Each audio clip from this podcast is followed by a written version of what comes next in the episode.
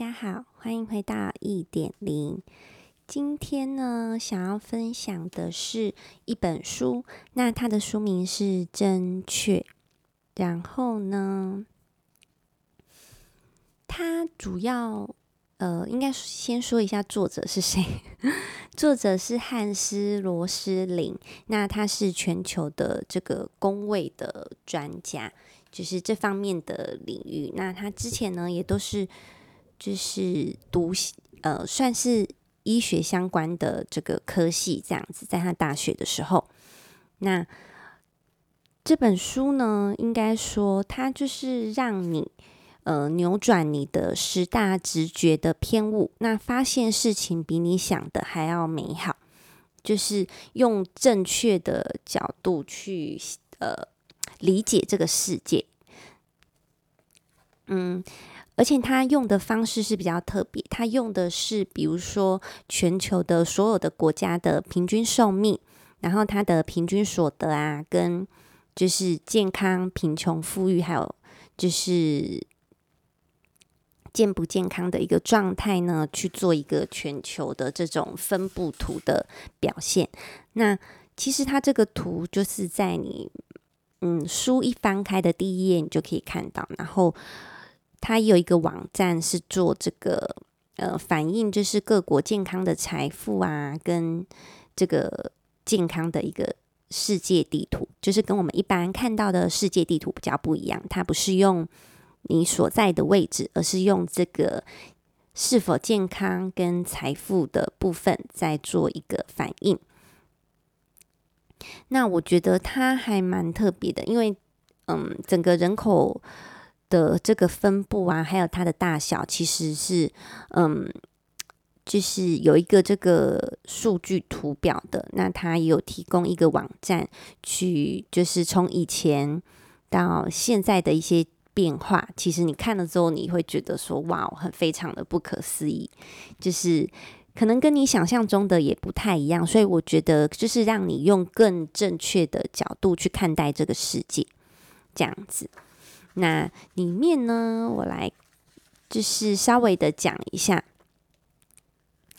它总共是分了十个部分去讲一些我们会有的一些直觉的偏误。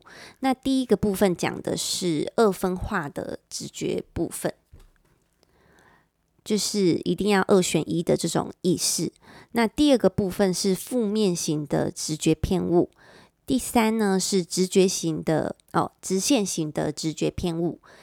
四呢是恐惧型的直觉偏误。五是失真型的直觉偏误。六是盖瓜型的直觉偏误。七是宿命型的直觉偏误。八是单一观点的直觉偏误。九是怪罪型的直觉偏误。那第十呢，也就是最后一个部分，它是急迫型的直觉偏误。其实我觉得这本书蛮有意思的，如果大家有时间，其实可以花嗯、呃、一点时间去好好的看一下，因为它里面讲的东西，我觉得都是蛮真实的，因为它是在呃世界各地去做这个疾病啊，还有一些就是人道一些救援的部分，然后所。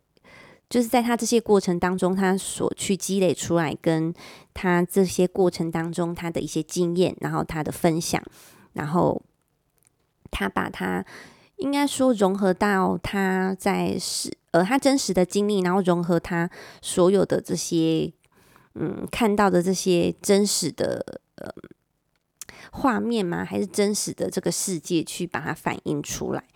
那它其中有一页讲的，我觉得蛮特别的，就是其实这一页我停留了蛮久，就我看完了之后，其实我想了很久，所以我特别想跟大家分享。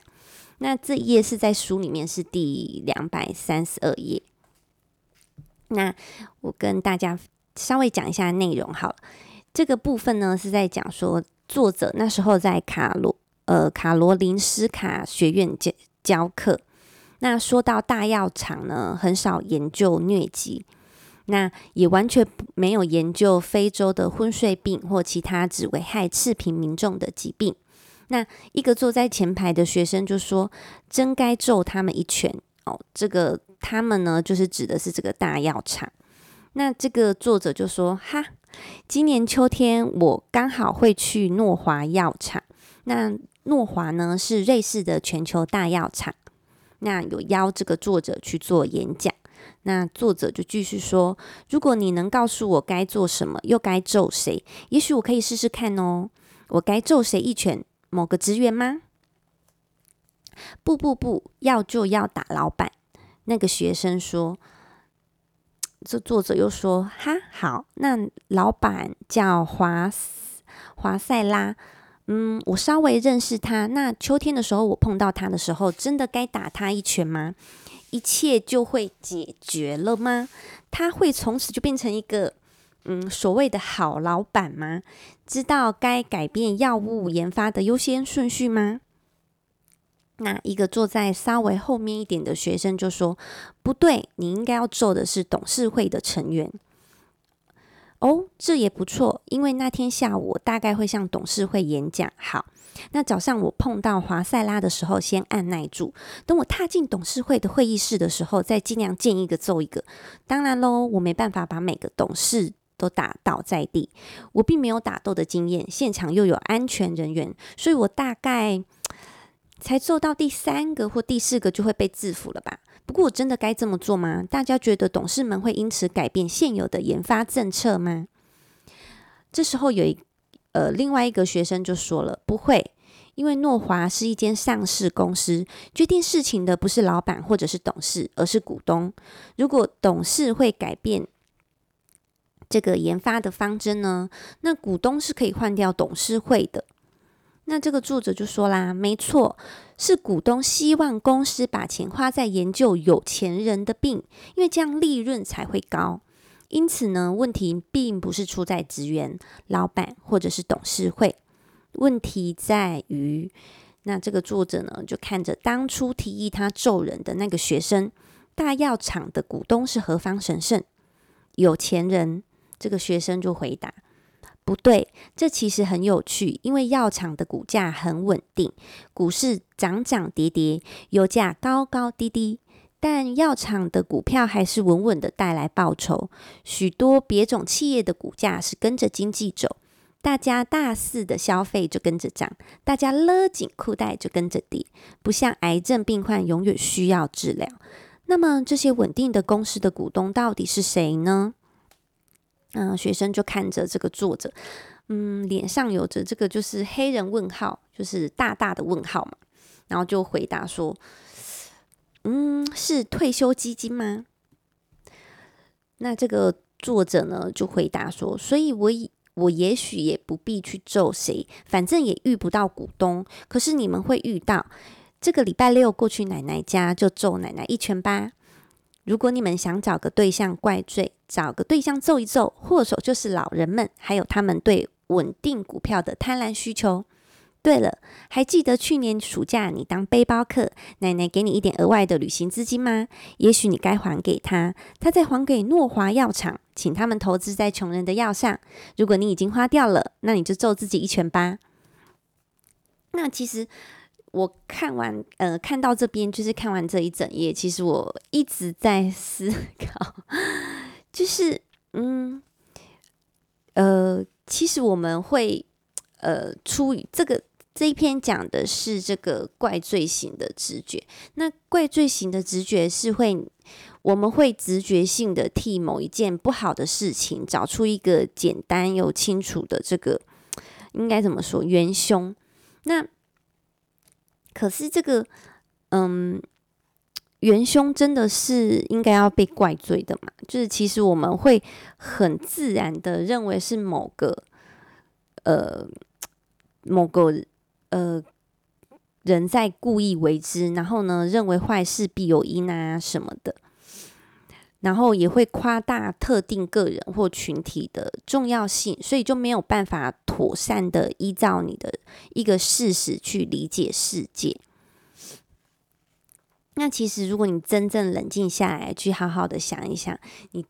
真的应该要去怪罪这个药厂吗？又或者是这个世界真实的状态是怎么样呢？所以在这个部分，我停下了蛮久的去思考这个作者所说的这些，就是他分享的这个故事。其实，嗯，还蛮有感觉的。就是有时候我们在面对一些事情的时候，往往会呃很快的去做一些判断啊，或者说很快的下了结论，但其实。呃，如果你静下心去想，事情真的是像你认为的那样吗？又或者是说像你觉得的那样？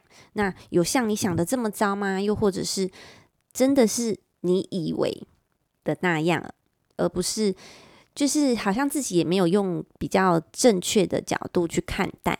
所以从看完这本书之后，我在对于一些。呃，比如说做结论的部分，或者是说一些事情上面的想法，会更用一些不同的角度去看，而不是用一些直觉型的想法跟自己。呃，其实我觉得人，呃，多多少少都会有一些偏误，是因为我们成长的环境跟呃，我们从小到大所受的一些教育啊，或者是环境，嗯，周围的人带给我们的影响，它其实。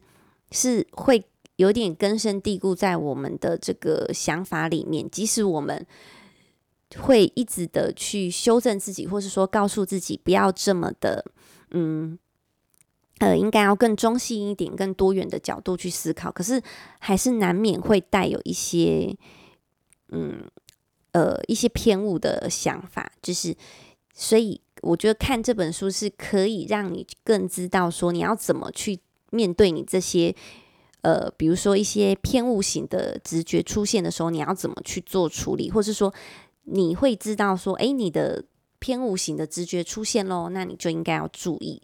我觉得是有这样子的一个效果。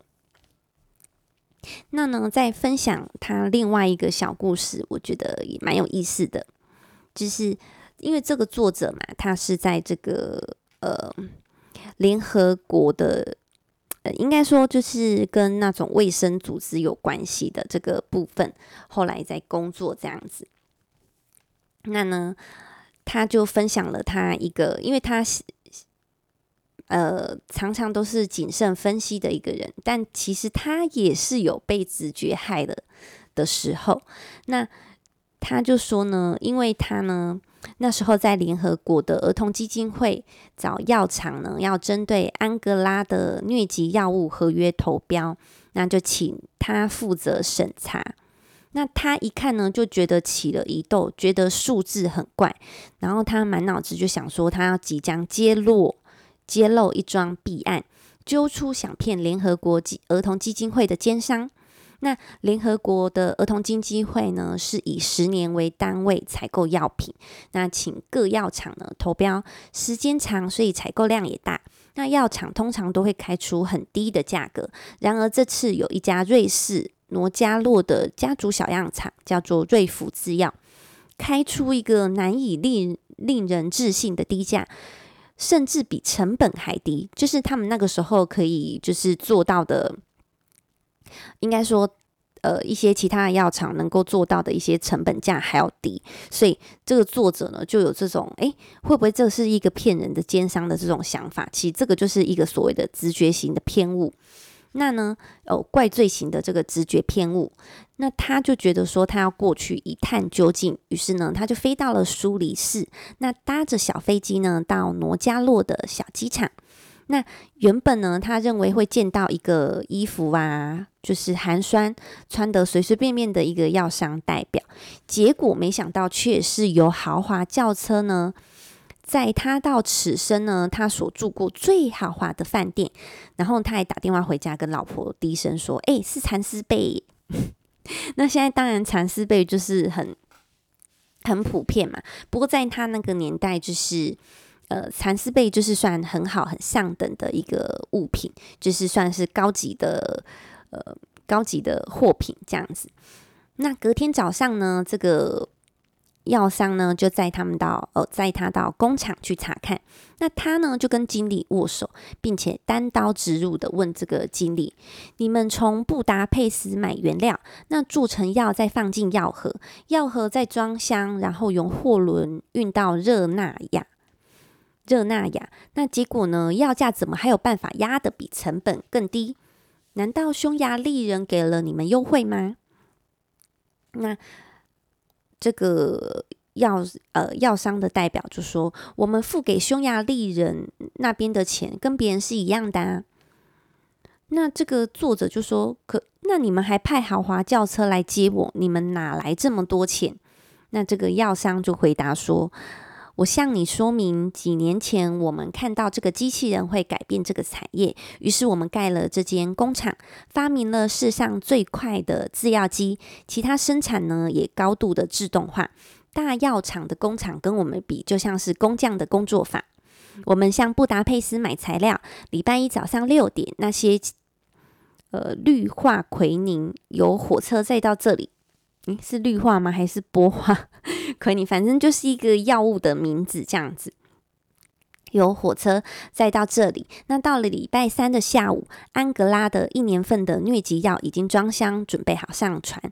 礼拜四的早上就到了热那亚。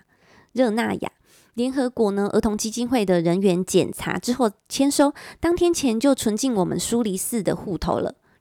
那这个作者就说：“拜托，你们开的比。”你们开的价格呢，比成本还低耶？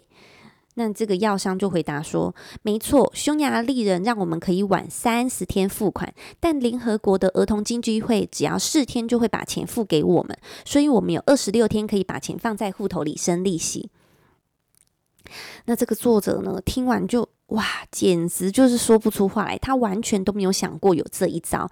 然后先前呢，他还满心的想着联合国的儿童基金会是好人，药厂呢是怀着奸计的这个坏人。但原来呢，他对小企业的创新力量非常无知。到头来，他们才是呃也是好人，只是有找出便宜方案的超强本事。所以呢，这个故事就是在告诉你说，当你还没有了解事情的全貌的时候，不要轻易的妄下断论。可能你会，呃，借着，因为之前这个作者他本身就有一些这些药厂的经验，跟因为他在这个。呃，医生的相关领域工作很多年，所以他可能就本能性的觉得说，呃，现在这个呃药物的成本价是这样，怎么可能你可以开出这个价钱？但是因为他还没有去理解这个事情，所以就会有这样子的偏误出现。那等到他亲自的去，呃，应该说正确的认知事情的全貌之后，他就会知道，就像他书里写的嘛，他才知道说，哦，原来。他们用了什么样的方式？呃，跟比如说搭配这个利息啊，然后比如说用自动化的生产哦的这个机器，然后呢再跟。这个，比如说匈牙利人让他们可以晚三十天付款，那联合国的部分呢是只要四天就把钱给他们，所以有二十六天呢可以在户头里生利息的这些种种的这些事情都了解了之后，就知道说原来他认为不可能的事情其实是有可能的。那就像现在随着世代的进步，以前我们可能。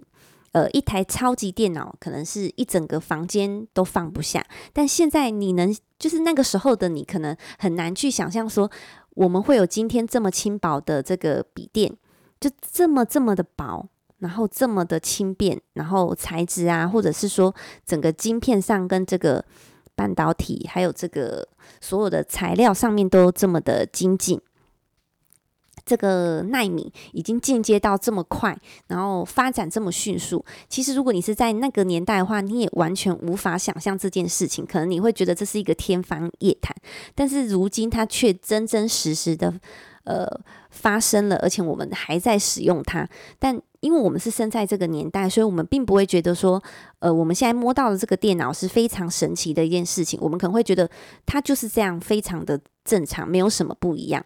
所以其实有时候是因为我们在不同的年代，我们接触的事情不一样，而有一些不一样的想法，或是说理论，但不代表它就是呃正确的，或者是不正确的。其实只是源自于我们在这个当下的年代的这个感受，跟我们周边的环境，还有我们个人的想法。那所以今天呢，就是想要分享这本书给大家，因为我自己看完之后呢，也是。会去，应该算是简略自己，然后呃，去看看自己的一些想法上有没有一些什么呃比较不 OK 的地方，或是没有很正确的去了解，那尽量呢让自己有一个反思的机会，然后也会去提醒自己。